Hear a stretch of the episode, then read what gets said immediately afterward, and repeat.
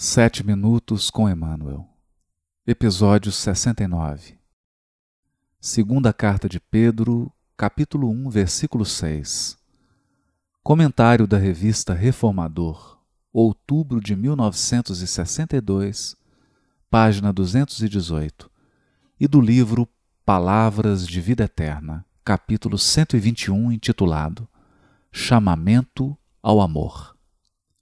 Ao conhecimento, o autodomínio, ao autodomínio, a perseverança, à perseverança, a piedade.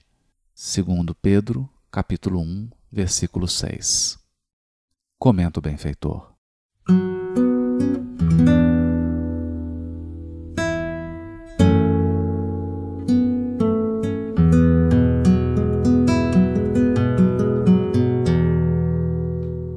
Aprender sempre instruir-nos, abrilhantar o pensamento, burilar a palavra, analisar a verdade e procurá-la são atitudes de que efetivamente não podemos prescindir, se aspiramos à obtenção do conhecimento elevado.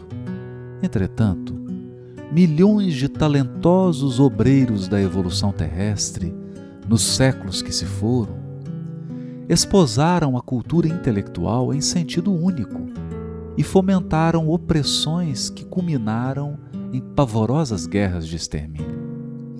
Incapazes de controlar apetites e paixões, desvairaram-se na corrida ao poder, encharcando a terra com o sangue e o pranto de quantos lhes foram vítimas das ambições desregradas toda grandeza de inteligência exige moderação e equilíbrio para não desbordar-se em devassidão e loucura.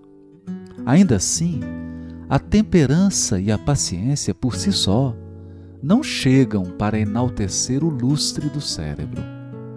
A própria diplomacia, aliás sempre venerável, embora resida nos cimos da suavidade e da tolerância, pelos gestos de sobriedade e cortesia com que se manifesta, em muitos casos não é senão a arte de contemporizar com o rancor existente entre as nações, segurando calma o estopim do ódio e da belicosidade para a respectiva explosão na época que julga oportuna a calamitosas conflagrações. O apontamento do Evangelho, no entanto, é claro e preciso. Não vale a ciência sem temperança, e toda temperança pede paciência para ser proveitosa.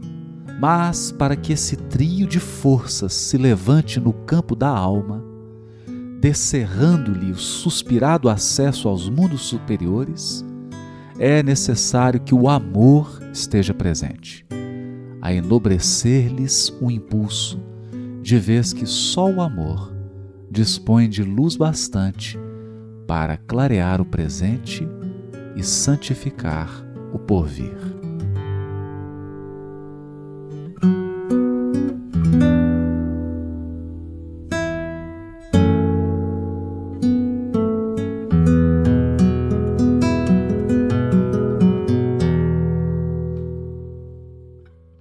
Aprender sempre instruir-nos, abrilhantar o pensamento, burilar a palavra, buscar e analisar a verdade, constituem deveres de todos que almejam o aperfeiçoamento da inteligência, uma das asas que nos conduzem a Deus.